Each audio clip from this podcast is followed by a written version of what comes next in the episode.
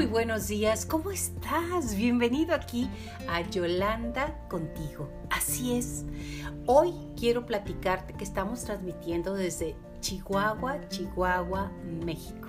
Es un día con mucho viento. Es un día en el cual el viento me lleva a pensar y te comparto que son vientos de cambio, que son vientos de luz, que son vientos de fe, que son vientos que te puede llevar a que esto que estamos viviendo va a pasar. Se lleva todo aquello que duele, se lleva todo aquello que tenemos miedo. La palabra terrible. Pero de eso no quiero hablar el día de hoy. El día de hoy quiero platicarte al respecto de un escrito que llamó mi atención y me encanta la forma, la tesitura, el fondo, cómo se expresa la persona de la cual te voy a leer la carta del doctor Guillermo Navarro, cómo se expresa, tomando la voz de la mayoría de los mexicanos que no creemos que esté contaminado o que si está, es un mal manejo.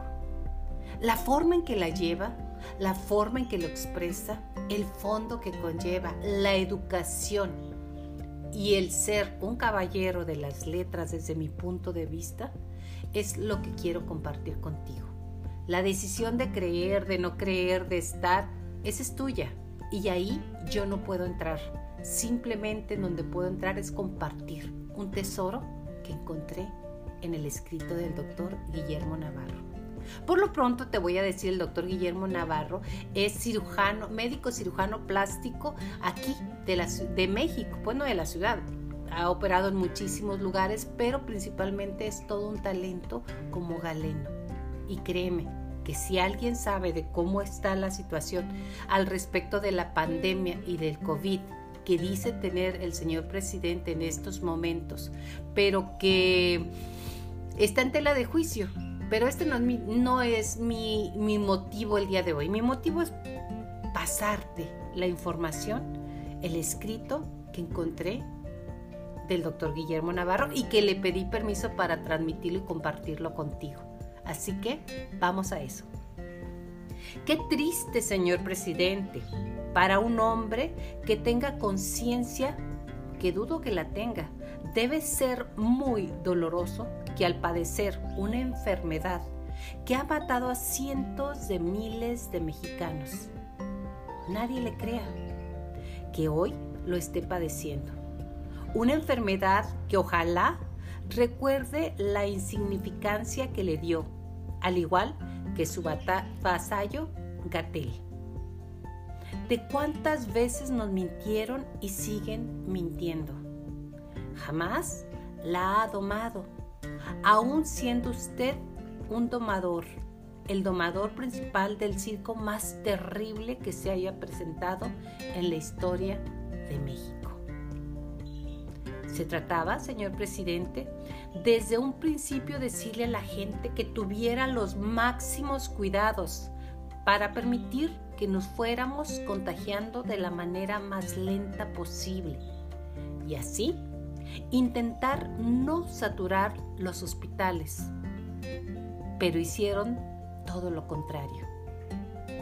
No hay medicamentos, no hay camas y los hospitales están saturados y defendidos por todos esos soldados que usted mandó al campo de batalla totalmente desprotegidos. Y que hoy somos el país con más defunciones, me refiero al sector salud. Ya ve que no es posible crear un en cinco días como lo propuso especialistas que estuvieron a la altura de los mejores lugares del mundo. Qué ignorancia. O tal vez, qué mal informado está usted por su grupo médico, quienes desde un principio negaron rotundamente lo más elemental, el uso de cubrebocas. Un verdadero científico, señor Gatel, está en el laboratorio o dentro de un hospital investigando y no teniendo un programa diario en la televisión anunciando solamente mentiras.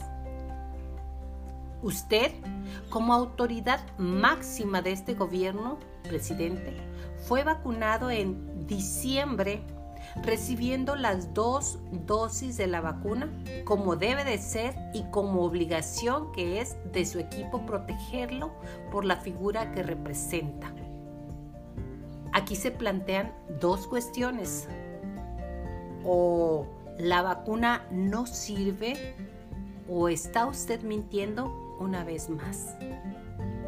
Para poder vender más boletos para su circo, el cual cada vez tiene menos asistentes y necesita cada vez más mayor promoción.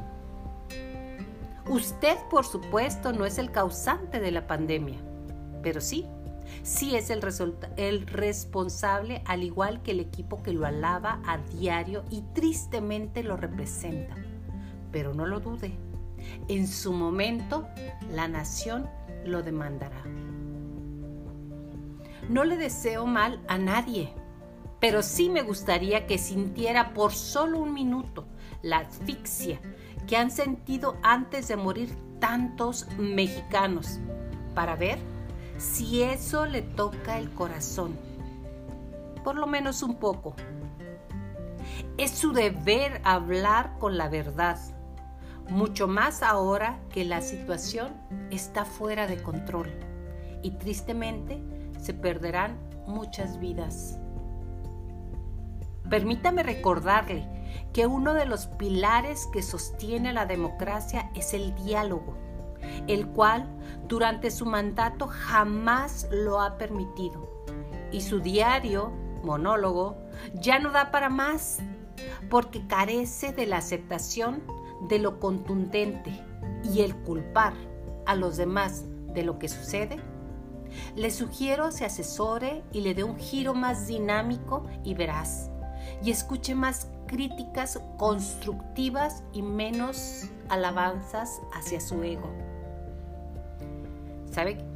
Se predica con el ejemplo, presidente, y tiene usted corta memoria. ¿Recuerda cuando decía que esto era algo sencillo? Cuando públicamente abrazó y besó gente y sugirió que así, así lo hiciéramos. Cuando siempre lo ha minimizado. De las vacunas, mejor ni hablamos. Cambie su traje de domador y a los payasos de su circo.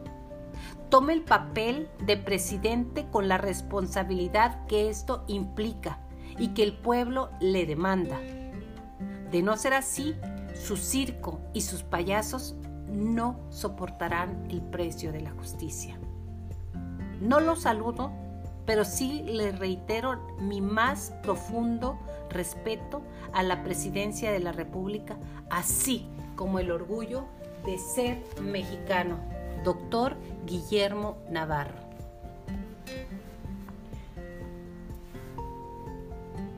Hasta aquí la carta, pero te quiero preguntar a ti ¿Qué te parece? Nos podemos comunicar si tú gustas a mi correo mayolandamiranda.gmail.com. Deseo que esto sea una semilla en tu corazón, una conciencia y que dentro de la conciencia tengamos la esperanza, la responsabilidad y ante todo el agradecimiento de estar vivos. Que mientras estemos respirando, aún hay esperanza. Es cierto, un escrito es una voz que clama en el desierto. Es una voz que estamos compartiendo, pero te recuerdo que un grano no hace granero, pero ayuda al compañero. Deseo que tengas un excelente día. Agradezco al doctor Guillermo Navarro su capacidad de escribir y de permitirme compartirlo contigo. Te digo muchísimas gracias y hasta la próxima si Dios así lo quiere. Gracias.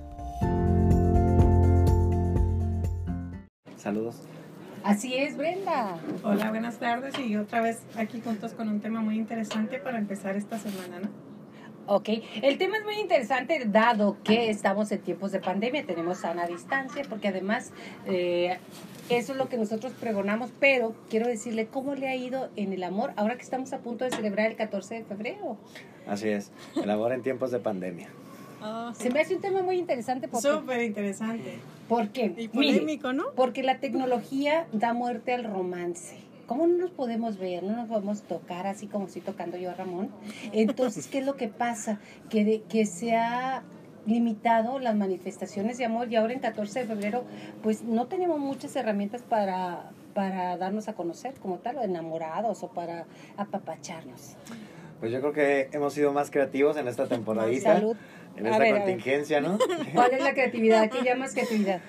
Pues yo creo que las personas han estado en contacto de distintas maneras, dándole un poco de mantenimiento a sus relaciones o incluso encontrando nuevas relaciones en estos tiempos.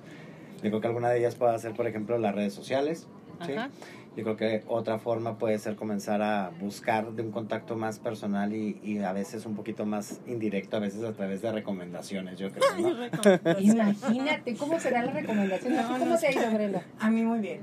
Muy, bien. Muy bien. Fíjate que esta pandemia, pues aparte de amores de pareja, ¿no? O sea, hay amores de familia. Hemos eh, este, tratado de experimentar nuevas formas de, de decirles a los seres que queremos pues ya no les podemos abrazar, no les podemos dar besos, este, igual hasta nuestros papás, ¿no? O sea, tenemos que tener cuidado hasta de mostrarles nuestro cariño. Entonces yo creo que esta pandemia nos ha demostrado a todos, en general, tanto hasta nuestros hijos, el tener que ser, como decía Ramón, creativos hasta en la forma de expresar nuestros sentimientos.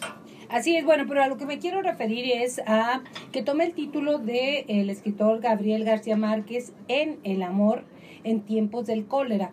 Lo único, decía una de sus frases que a mí me encanta y que quiero parafraseársela ahorita, lo único que me duele de morir es que no sea morir de amor. Vámonos. Ándale. hay muchos tipos de amor. Ah, hay muchas apps, muchos lugares. Mire, yo el, día de hoy, hoy, hoy, hoy, hoy, hoy, hoy, me metí a, Facebook a abrir eh, un, una aplicación que tiene de parejas.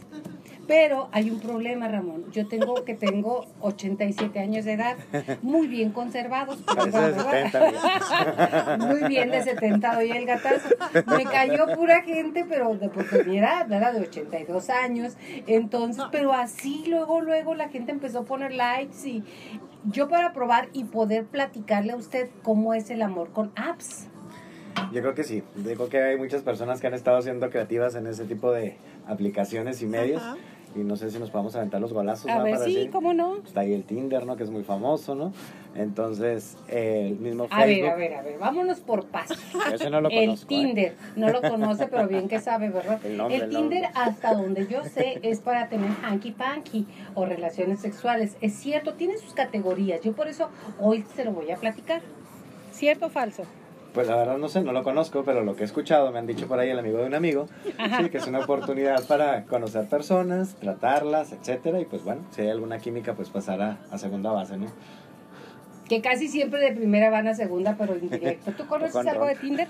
Sí, sí, sí. ¿Sí? Sí, sí. realmente esa aplicación es para eso. Este, hay otras aplicaciones, como tú esa que decías de parejas. También yo estoy viendo una que se llama, creo que Badu o ahorita estuve cuando estábamos estudiando el tema y hay varias aplicaciones, pero realmente es, es para buscar como compañía temporal. Yo creo que no para una, si buscar el amor, pues no, no creo que sean esas aplicaciones las adecuadas, ¿no? Facebook también es una de las partes, una de las funciones que trae por ahí de herramientas, ¿verdad? Encontrar parejas. Entonces, pues yo he sabido que por ahí algunas personas aprovechan este tipo de redes sociales para intercambiar teléfonos, números, hacer citas, etcétera, ya sean encuentros casuales o algunos otros que tienen la oportunidad y la suerte también de encontrar una persona adecuada, pues de ir a, a otro tipo de plano sentimental, ¿no? Y se encuentra. Y se encuentra. Se encuentra. Imagínese, dice una dentista aquí que está con nosotros, Ana Gabriela, te mando un beso, Lolita, que y si huele la boca, y deja tú la boca, todo lo demás. Bueno, antes que otra cosa sucede, yo quiero agradecerle a Mandala, Chihuahua. Usted está viendo el cielo de Chihuahua atrás de nosotros es una maravilla. Y si hubiésemos estado un poquito más temprano, el atardecer, bueno, estábamos aquí pero no podíamos transmitir, el atardecer es fantástico, de verdad. Una de las cosas, como dice la señora Lucha Villa, el cielo de Chihuahua fue testigo, qué maravilla. Gracias Mandala Chihuahua por recibirnos aquí. Gracias a usted le digo, estamos abiertos con la sana distancia. Para el 14 de febrero, que es el motivo de ser de este, de este programa que estamos trabajando ahorita, es cómo manifestar el amor en tiempos de pandemia. Pero bueno, regresamos a que algunas aplicaciones se sirven para buscar pareja. Fíjate que yo ahí discrepo, obviamente yo soy de las tonas, cincuentona, a mucha honra, que eh, siento que las redes sociales le han quitado lo romántico al amor. Bueno, yo siento que le han quitado un poquito de tiempo, ¿no? Más bien. Generalmente antes, pues, el flirteo, la conquista, etcétera, pues llevaba tiempos, hacer la citita, el contacto, etcétera. Y ahora las redes sociales, pues, nos acercan a las personas un poquito más rápido. Entonces yo creo que nos quitamos muchas máscaras precisamente porque no necesitamos ponerlas, porque no estamos en contacto personal. Entonces las personas, eh, al no estar en contacto físico, perdón, eh, pues les permite obviamente pues ser ellos mismos. Entonces eso facilita un poquito más el contacto y, y, el saber si haces clic o no con alguien a través de la comunicación de la palabra. Entonces a veces de imágenes pues ha habido de personas que practican el enviar fotitos videitos sexting, sexting etcétera. Entonces pero para quien realmente busca yo creo que una relación sentimental pues yo creo que es una manera de acercarse a distintos perfiles de personas y pues ir buscando aquello que se adecue más a, sus necesidades, a lo que está buscando, a lo que quiere en la vida. Entonces yo creo que es una manera rápida de encontrarse con distintos prospectos y poder ir pues obviamente seleccionando ahí a las personas que sean más adecuadas para, para comunicarse y pasar a otro tipo de relación. ¿Tú qué opinas, Brenda? Mm, Fíjate que yo, eh, tienes razón muchas veces, Ramón, pero yo sí soy como que más a la antigüita, ¿no? O sea, yo sí, sí me ha tocado conocer gente por, esos, por esas aplicaciones. Y... ¿A qué cara? el balconeo. el balconeo. No, balconeo. O sea, pues es que pasa. O sea, como tú dices, te digo que nos metimos eso de parejas, pues hasta para ver qué, ¿no? Y sí, o sea, como hay gente que dice, ay, yo quiero casi que te bajan el cielo, y las estrellas, pero sabes que... Y al final algo más que va debajo de la roca. Exacto, pero, pero ya, yo sí, por ejemplo, esa parte que dice Ramón de la parte física, yo sí todavía voy muy, muy de acuerdo que para que una relación realmente sea, pues, honesta o real, yo sí voy más de la parte física. Este, porque ahora pues es muy fácil mandar un besito por un emoji, una flor o así, y dices tú, ay, ya, pero, pero, nada como una flor, o sea, que la demostración de amor físicamente, yo creo que es lo que hace que, que una pareja realmente sea algo, un amor. Exacto. No un amor, no un amor cibernético. Ahí está donde combinamos los dos puntos, el de las oldies but beauties like me como las nuevas tendencias. Mire, me ha tocado, y además es donde yo digo que ha matado el romanticismo, que el mismo mensaje lo recibes tú, lo recibe la vecina de la 4, la de la 5, la de acá, la de allá, o el vecino. Entonces ya no hay ni siquiera creatividad de ver cómo te enamoro. ¿Por qué? Porque lo único que estoy poniendo es lo mismo a todas y a ver cuál cae. O todas caen. O todas caen.